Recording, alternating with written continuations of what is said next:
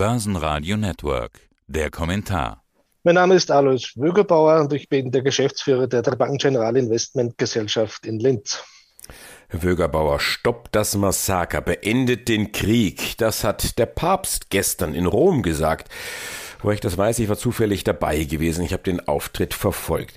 Was der Krieg für Folgen hat für die Menschen. Das sehen wir täglich in den Nachrichten von Zeit im Bild bis Tagesschau. Aber was es für langfristige Folgen gibt, das lässt sich eigentlich kaum erahnen. Nur so viel, vielleicht als Einstieg. Wir haben wenig Geschäft in Russland. Das trifft uns alles nicht. Das höre ich von vielen Firmen. Aber das ist doch zu kurz gesprungen. Das ist sogar deutlich äh, zu kurz gesprochen, weil es geht ja um die Folgen. Es geht darum, wie die Energieversorgung Europas heuer und über Jahre aufgebaut sein wird. Es geht darum, was es für den privaten Konsum bedeutet, wenn an der Tankstelle zwei Euros aufgerufen werden. Das heißt, das, das ist reine äh, Konzentrieren auf den Russland-Anteil am Umsatz greift zu, zu kurz, ja. Was äh, sind denn die Folgen des Krieges? Treffen diese Folgen des Krieges alle Länder in Europa in gleicher Form oder gibt es dann da auch wieder welche, die mehr getroffen werden als andere? Ich würde das zuerst noch globaler sehen. Sie finden eigentlich kein Szenario, in dem die US-Amerikaner in eine Verliererposition kommen. Sie sind energieautark, sie haben eine sehr klare und starke binnenkonjunkturelle Ausrichtung. Das heißt, die Wahrscheinlichkeit, dass von den großen Weltregionen die USA am besten durchkommen, ist hoch und die Kapitalflüsse haben das ja auch schon gezeigt. In Europa ist dann aus meiner Sicht die Differenzierung nicht mehr ganz so groß, aber natürlich, wenn man es wieder runterbricht auf die Energie- und Gaspreissituation, dann sind wir in Österreich und, und auch Deutschland natürlich schon besonders exponiert. Aber die Wahrscheinlichkeit, dass es in der gesamten Eurozone oder auch in Europa zu Revisionen der Konjunkturerwartungen kommt, ist schon gegeben.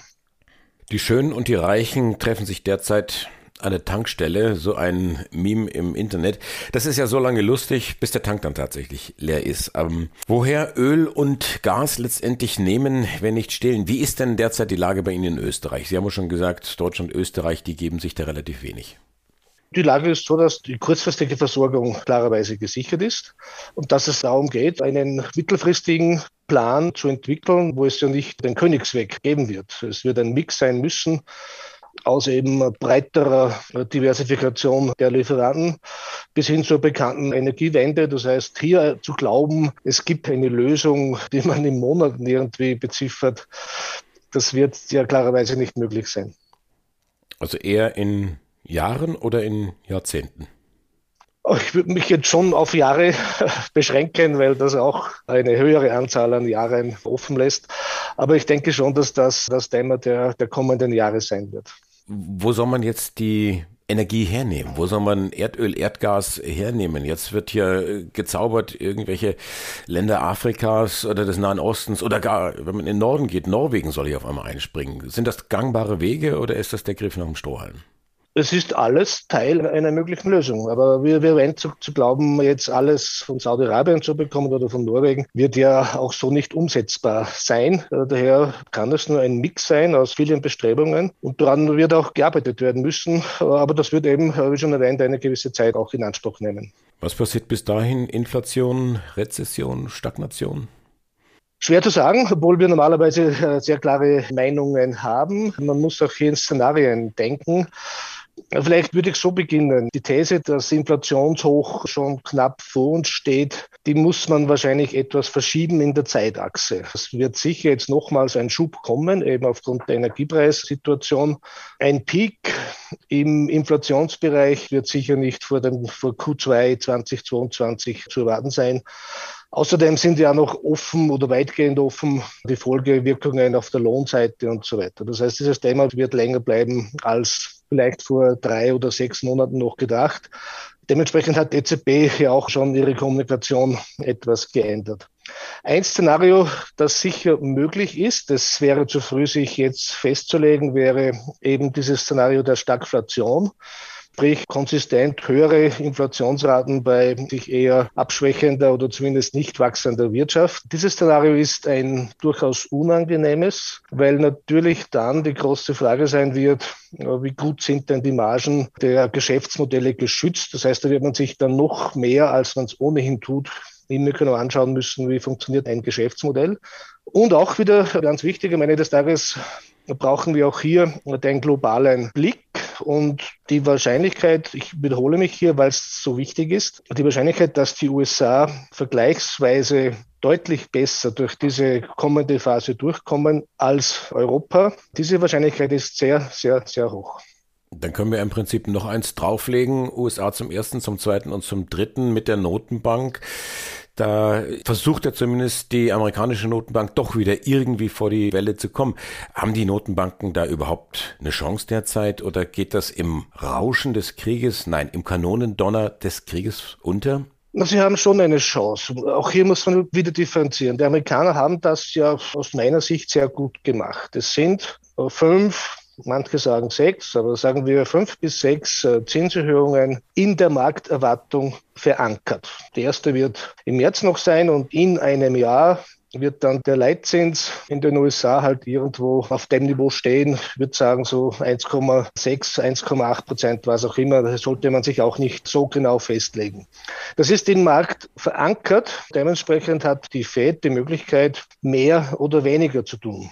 Dass sie mehr tut mit dieser neuen Information der Geopolitik, würde ich eher nicht erwarten. Dass sie weniger tut, würde ich nicht ausschließen und hätte dann auch einen positiven Markteffekt zur Folge. Rein theoretisch, wenn fünf Zinserhöhungen gepreist sind und es kämen nur vier, wäre es für den Markt positiv.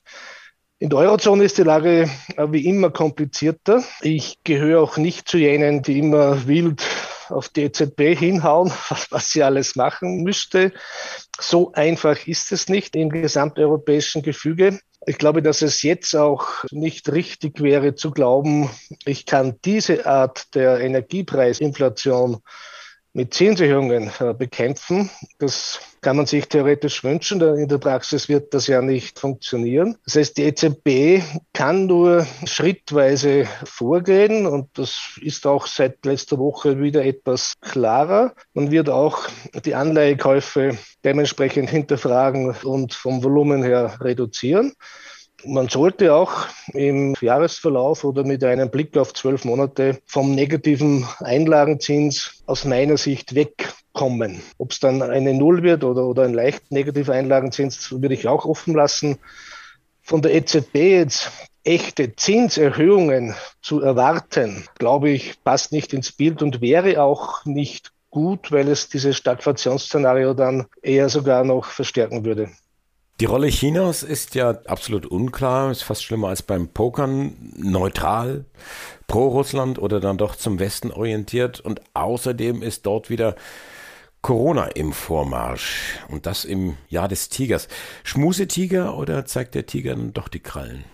Leider derzeit sehr schwer berechenbar. Wir haben auch in den letzten Telefonaten, die wir geführt haben, immer darauf hingewiesen, dass wir China eher kritisch sehen und dass wir uns eigentlich hier weitgehend zurückgezogen haben.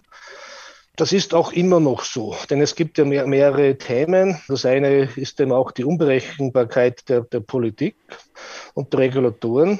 Das zweite ist das Thema, dass China eine Zero-Covid-Strategie verfolgt die natürlich auch immer wieder dann äh, zu Problemen bei Lieferketten führt, weil natürlich dann sehr rasch Konsequenzen gezogen werden. Und der dritte Punkt ist, dass das China eigentlich finanzpolitisch durchaus stimulierend am Markt unterwegs ist und das bis dato aber keine wesentlichen positiven Ergebnisse bringt. Das heißt, China fehlt momentan so diese, aus unserer Sicht, diese klare Aussage, äh, wo sind die im Zyklus und was ist der aktuelle Plan? Hier würde ich weiterhin sagen, eher sich das in Ruhe anschauen und nicht als zentrales Investment jetzt im, im Depot haben. Wie hat denn der Ukraine-Krieg Ihr Fondsgeschäft beeinflusst? Wie steuern Sie Ihre Fonds durch die Krise? Ich könnte mir vorstellen, nach dem, was Sie jetzt gesagt haben, Schwerpunkt weiter in Richtung USA. Es gibt immer viele Schrauben, an denen man drehen kann. Die eine ist die Regionengewichtung, ja braucht man sehr viel USA und es gab auch bei uns im Haus dann wieder die Entwicklung, eher USA-Quoten zu erhöhen und Euro-Quoten eher zu reduzieren. Das ist die reine Regionenallokation. Da gibt es auch die Branchenallokation, wo sich eines halt gezeigt hat, auch wenn es eine Phrase ist, aber Phrasen stimmen ja dennoch oft, breiter aufstellen und diversifizieren. Ja, klarerweise, wenn man ein breites Portfolio hat, wo vielleicht dann auch die eine oder andere Goldmine dabei ist. Wir haben auch Sachwertestrategien, die uns in diesen Tagen sehr geholfen haben, wo auch dann vielleicht je nach ESG-Level auch Ölaktien dabei sein können, wo man einfach auch viele Gesundheitstitel hat. Ich glaube, jetzt ist es gerade wieder die Zeit, eben Einseitigkeiten im Depot zu vermeiden. Dann haben wir teilweise geregelte Quoten an Cash aufgebaut. Und darüber ist auch noch festzuhalten, dass unsere Anleger und Anlegerinnen bemerkenswert ruhig geblieben sind und wir bis dato keinerlei substanzielle Rückflüsse haben. Und ein zweiter Punkt, der auch noch sehr wesentlich ist, jede Marktbewegung hat ja zwei Seiten. Wir reden sehr viel über die Aktienmärkte, aber der größte Markt bei allen Fondsgesellschaften in Österreich ist immer noch der Anleihenmarkt. Und dort hat sich auch vieles getan. Die Renditen sind dort doch schneller als geglaubt gestiegen. Die Spreads laufen etwas aus. Das heißt, Unternehmensanleihen, Hochzinsanleihen, Emerging Markets steigen in der Rendite und auch das muss man ja auch unter dem Blickwinkel der Chancen sehen. Denn wenn man dann wieder Anleiheportfolios bauen kann, wo man, ich sage es eine Hausnummer, zwei Drittel Unternehmensanleihen Investment Grade nimmt und vielleicht ein Drittel Hochzins- und Emerging Market Bonds, ex dieser Krisenländer klarerweise, dann kann man hier wieder mit, mit Restlaufzeiten von fünf bis sechs Jahren Renditen jenseits der 2%-Marke per anno darstellen. Das wäre vor einem Jahr um diese Zeit noch undenkbar gewesen. Das heißt, auch hier bringt diese Veränderung der Situation im Anleihebereich natürlich vorerst Schmerz durch sinkende Kurse. Auf Sicht bringt es aber auch neue Chancen in der Portfoliokonstruktion. Es klingt wie eine Phrase, aber deswegen kann es ja durchaus stimmen, sich breit aufzustellen, gerade in Zeiten wie diesen. Alois Wögerbauer, Geschäftsführer und Fondsmanager drei Banken Generali. Danke fürs Interview. Gerne. Börsenradio Network AG.